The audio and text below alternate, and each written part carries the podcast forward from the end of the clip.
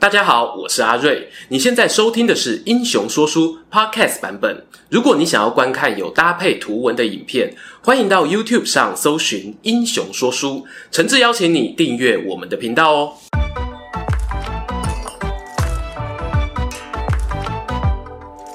Hello，英雄说书的观众朋友，你们好，我是说书人阿瑞，替大家带来精彩的英雄故事。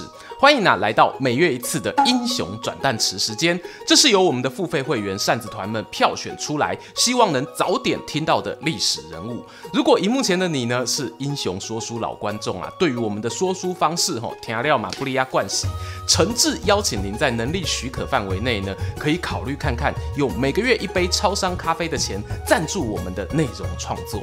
甘温罗兰，接下来就要公布本次主题西汉人物大补完的投票结。果啦，票数也是竞争非常激烈。第三名呢，有太史公司马迁与飞将军李广，都是九点二趴。第二名呢，则有平定七国之乱的周亚夫，擅长奇谋的陈平，各自呢是十一点五趴。是哪位超级大咖能够力压这些强者，获得会员们的青睐呢？没错啊，就是我们汉初三杰中唯一一位还没有拍过专片的萧相国萧何。萧何何许人也？照我们太史公的说法，他是秦代沛丰人。这么巧哦，翻开流氓天子刘邦的《高祖本纪》会发现，刘邦也是沛丰人。不过呢，这两人呢、啊、虽是同乡，行事作风呢却有很大不同。刘邦年轻时呢游手好闲，喜好酒色，但萧何呢？认真读书识字啊，当上了沛县的公务人员。我们在刘邦的独立影片有聊过，沛县帮呢是刘邦争夺天下的重要班底，当中有像夏侯婴、樊哙这一类市井草根气息比较重的，也有像萧何、曹参这一种人在宫门好修行的。说来神奇呀、啊，一口刘邦哦，真的是很有魅力，五湖四海的朋友都非常挺他。以萧何来说，从刘邦还是一介平民时呢，就多次利用公权力掩护他犯罪。等到刘邦当上亭长，萧何依旧维持彼此的好交情，丝毫不避讳。某次，我们刘大哥呢被抽签抽到要去秦帝国的首都咸阳服劳役，单位里面的同事们啊都送上三个大钱给刘邦践行，独独我们萧何哦做足面子，包了五钱的大红包送给他。要我说哦，这根本就是对外宣示主权啊！刘邦是我养的，你们谁也别抢。这当然是半开玩笑啦，但凭着这两人之间铁打的交情，刘邦后来起兵反秦，萧何是二话不说加入，而他呢也成为刘邦军中最重要的后勤总指挥。原因是呢，萧何对于建立一个稳定统治的政权非常有想法。我相信哦，他心中啊应该有一幅自己的大同世界蓝图。因此有个小八卦是呢，当刘邦的军队啊出函谷关入咸阳时，手下将军们冲进城时都忙着搜瓜达官显贵的金银珠宝，只有萧何默默走去国家图书馆，命人呐把大秦丞相和御史发布的公文图书逐一清点保存起来。这一步棋呢，可以说是啊确定了他老大刘邦接下来要走的就是问鼎天下的路线。如果翻开《史记》对萧何的记载呢，不难发现他在刘邦军中的定位一直不是战将，甚至哦连像荀彧那样偶尔随军出征或者客串守城的机会都没有。从他担任地方官员的背景推敲呢，我大胆做个假设啊，萧何擅长的可能是秦代流行的显学、刑民之法与黄老治术。这和后来呢，大家对于读书人熟悉儒学的形象稍有出入哦。毕竟在焚书坑儒事件后，民间的儒家弟子啊都转趋低调了。萧何虽然没有被记载攻城略地的战功啊，但他的行政能力呢是非常突出的。其中啊有一则最经典的故事，当初呢大秦帝国走的是中央集权的郡县制，为了确保各地郡守跟基层人员都有恪守本分，会派出御史官员到地方督导。某次呢，轮到萧何负责的泗水地方啊，要跑评鉴。他用心整理出来的公文资料，那是又完整又漂亮，获得长官大力好评，甚至给了他第一名的评价。而中央呢，还想要征召萧何入京为官，只是被他坚定地拒绝了。嗯，我不求高官荣华富贵，只求跟刘邦出双入对。腐女剧本哦，一定是这样演的。好啦，我们把镜头哦转回刘邦入咸阳时。行政才华有中央官员等级的萧何，他为什么要去图书馆收集那些行政公文呢？因为啊，他必须从中找寻完整的治国之道。这些行政公文呢，有个简称叫做律令。哎，对，我们在道教科仪中哦，常听到一句 slogan 叫做“急急如律令”。如律令这三个字呢，通常啊会出现在秦汉公文的末尾，意思就是呢，尽速依法办理啦。而在《商君书》或《韩非子》这些记载先秦故事的史书里，可以发现哦，一种当时培养官僚的管道，叫做呢，为吏须学律令，欲习律令则以吏为师。这看似一种理想，但实际上呢，不乏实例佐证。譬如商鞅自己呢，就是在公叔痤帐下担任中庶子，借机学习治国之道。因此，综合以上资讯呢，我大胆假设啊，萧何呢是想要收集秦国皇宫中的律令资料，借此去熟悉中央官僚系统运作的逻辑。这也展现了呢，萧何在此时啊，可能就已经有安定天下的企图。这里指的并非是那种当天下共主的野心哦，而是一种格局。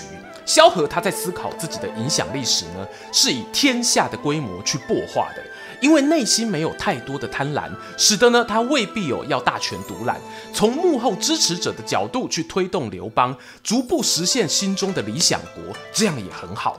当然啦，为什么萧何当初不选择应秦朝御史的征召，直接进入帝国中央实践理想，而是留在故乡陪伴好兄弟哦？那有一百种天马行空的想象结局啊，就留给有兴趣的观众朋友自由发挥了。但是啊，从现实面来看啊，刘邦对于萧何的信赖哦也很高，大概呢就只略逊于三国时代刘备信任关羽的等级而已。此话怎讲呢？在项羽火烧咸阳后，声势看长的他呢，选择把刘邦封为汉王，命其前往汉中。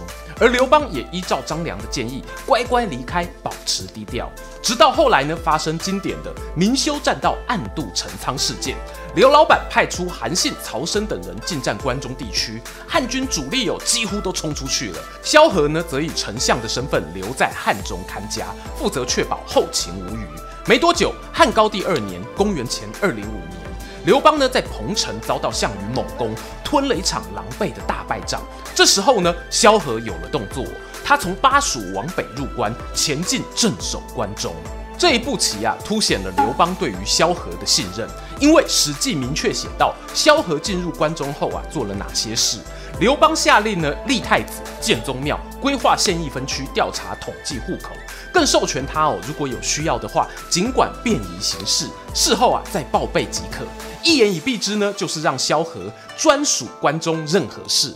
关中地区的政策呢，萧何说了算。刘邦啊，在前线带兵打仗，萧何呢，在后方治国安民，不时哦派出士兵啊去补充前线的军队。相比之下呢，萧何啊更像是汉王，刘邦才是那个辛苦作战的大将军啊。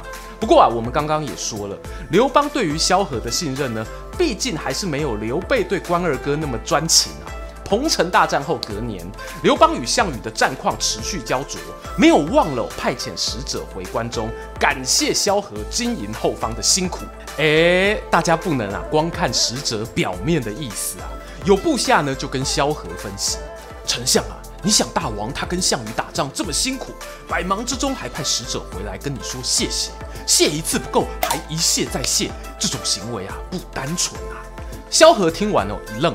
那名部下接着说：“依我看啊，这是大王担心你在后方有所图谋，建议丞相呢可以把家族里头身强健壮的人送上前线支援，如此一来呢，就能消除大王的疑虑了。”萧何一听啊，立刻照办。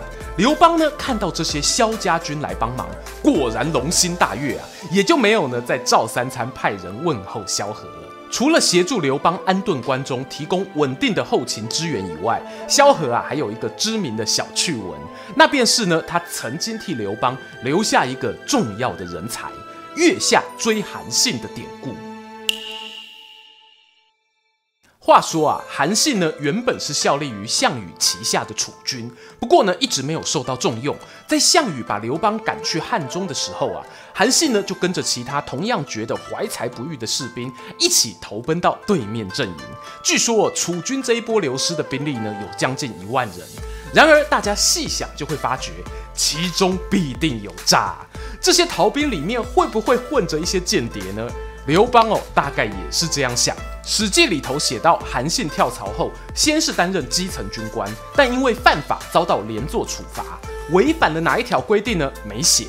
可是啊，据说连杀了十三人，因此呢，我才联想到是要清查奸细。当时呢，刘邦派去调查本案的是他的麻吉妈夏侯婴。眼看呢，刀斧手手起刀落，手起刀落，连续劈了十三颗西瓜，轮到第十四颗寒瓜。我是说韩信，韩信他虽然跪在地上，仍然抬起头，双眼啊直勾勾地瞪着夏侯婴，开口就说啊：“沛公难道不想争夺天下吗？想的话，怎么会杀我这样的壮士呢？”夏侯婴心想：哦，嘎吉波卡北操抽啦，自己夸自己是壮士。仔细看了看眼前这人的样貌，确实有种超凡自信。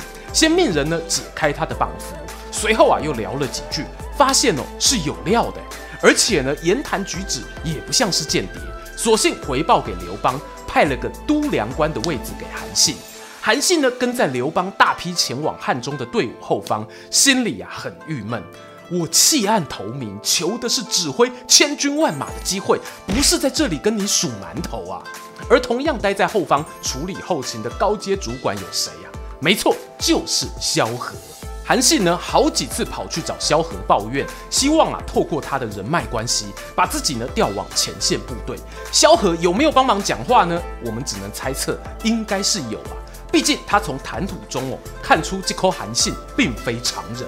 But 当时刘邦的处境呢也非常尴尬，迫于啊不想跟项羽撕破脸，要从咸阳长途跋涉去汉中，很多士兵呢都觉得跟着这个汉王好像没前途，加上哦前阵子又在清查内奸，军中不满的声浪也开始酝酿，乱世嘛，不是只有项羽那边有逃兵，刘邦这里呢同样 hold 不住了。当汉军抵达汉中首府南郑的时候呢，已经传出我有数十名军官选择离开。刘邦啊，每天开会听到这些消息都很不爽，但这一天的报告最令他震惊。负责简报的军官表示啊，大王啊，丞相萧何自主离营啊，没有留下讯息啊。哗啦，刘邦啊，犹如被一桶冷水当头泼下，连那个一路瞎挺的萧何都要离我而去吗？这样我还有谁可以信任啊？部将哦，看到刘老板脸色铁青啊，纷纷退开，让他自己一个人静一静。幸好时间休息了，过去两刚，萧何呢竟然奇迹似的出现在营帐门口。刘邦啊，一听到那熟悉的声音，唰的掀开帘幕冲出来。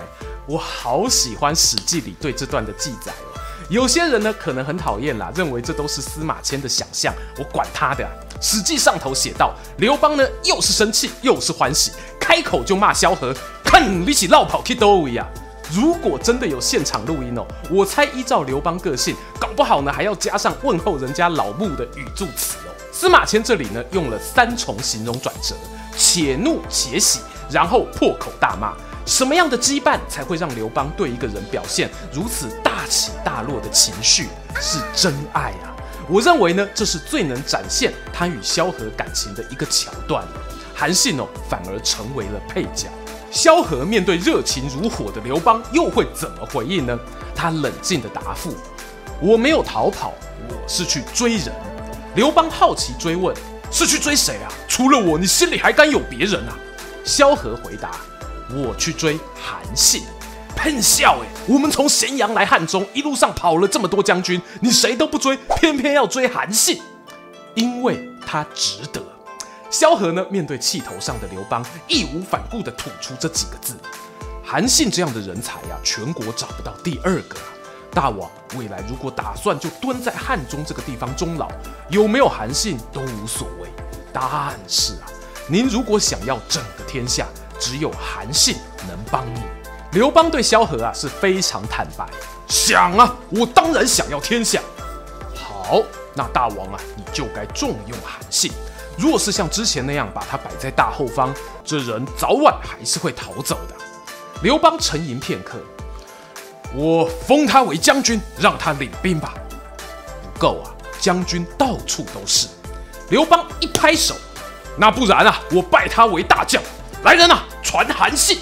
哎哎哎，大王别急，萧何啊连忙出手阻拦，封韩信做大将很好啊，只是千万不能草率，必须挑选良辰吉日，斋戒沐浴，昭告三军，登坛拜将，这样啊才是大将该有的待遇啊。萧何的话呢，刘邦啊是听得进去的，他随后传令下去，要任命新的大将。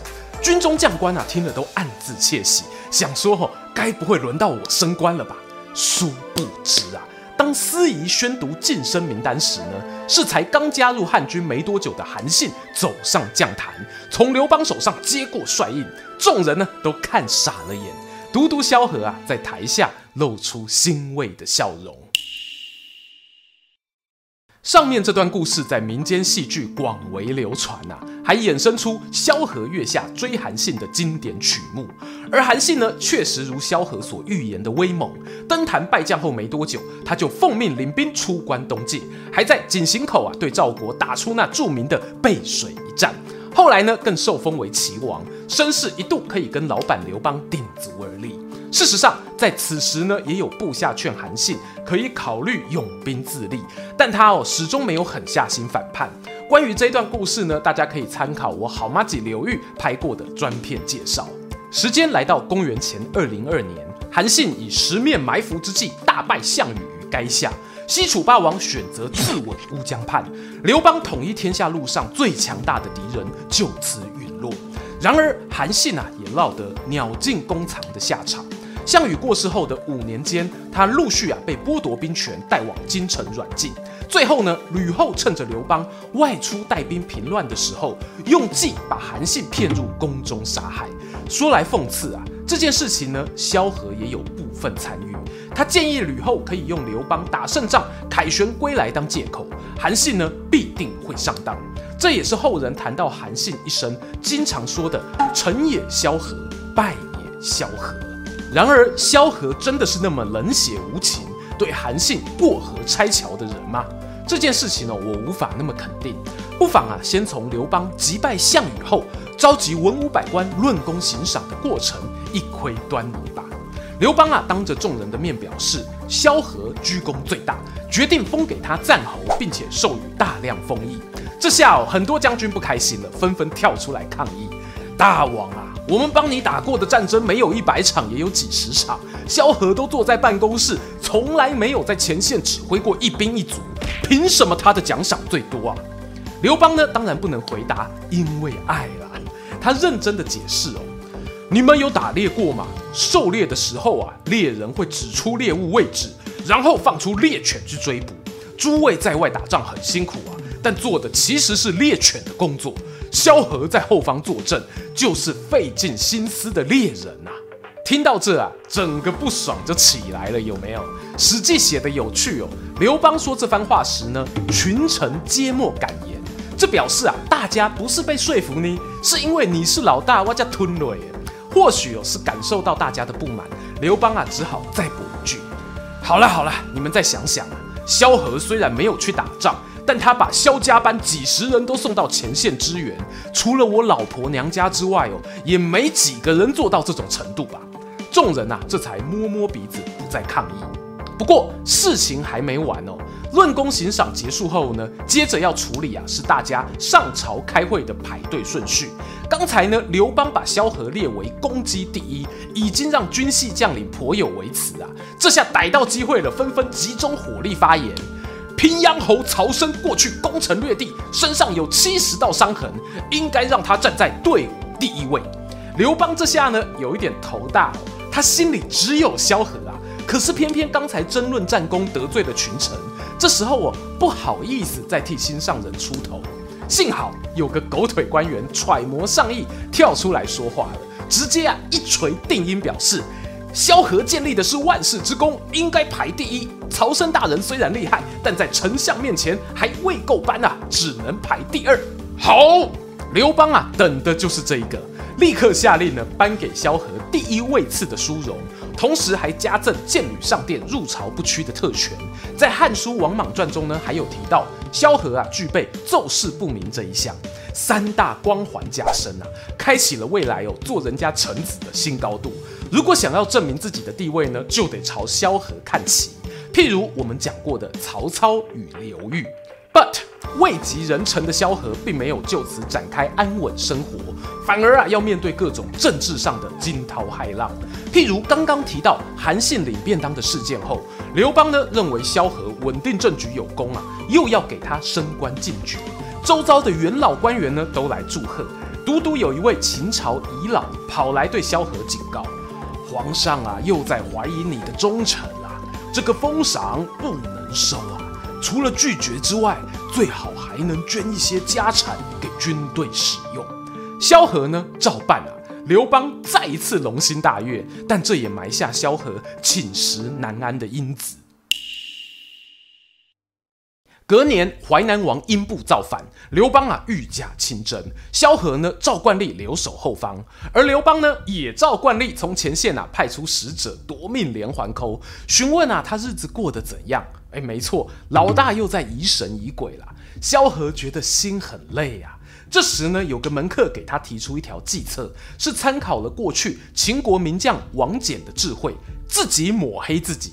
门客建议呢，萧何滥用职权去强买民地，营造出贪污的形象，让刘邦啊放下戒心。这招有没有用？有用啊！刘邦打完英布回到皇都，刚好看到有人投诉萧何贪赃枉法，还把他找来亏说：“哈，你都当到相国了，怎么还那么贪心呢？”注意哦，这里司马迁特别叙述刘邦啊是笑着说这句话，显然呢心情不错。但坏就坏在呢，萧何没有做好人设啊，他现在应该是个贪官哦，但他偏偏忍不住要为民喉舌，开口对刘邦说。大王啊，我听很多长安百姓说，他们农地不够，是不是可以把上林苑的荒地开放给民众耕种呢？